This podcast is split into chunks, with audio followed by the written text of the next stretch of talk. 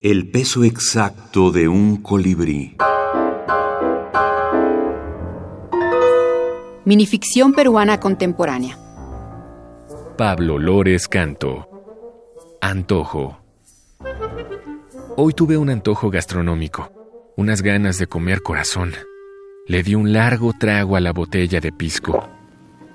Fui a la cocina y con el cuchillo de picar cebolla me abrí el pecho un corte profundo del esternón al ombligo. Arrancarlo no ha sido fácil. ¿Qué corazón lo es? Y aún palpitante lo he hundido en un recipiente con vinagre. Lo he aderezado con ajos, cebollas, ajipanca, hojas de laurel, sal y pimienta al gusto. Luego lo he metido al horno y mientras lo veía cocinarse y despedir un olor aromático, he recordado que soy vegetariano.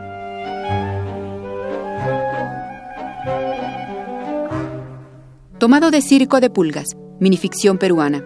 Ronnie Vázquez Guevara, Editorial Micrópolis, Lima, Perú, junio 2012.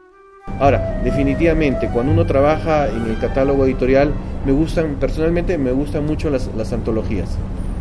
Las antologías te permite, eh, cuando tú lees en voz alta, escuchar varias voces, ¿no?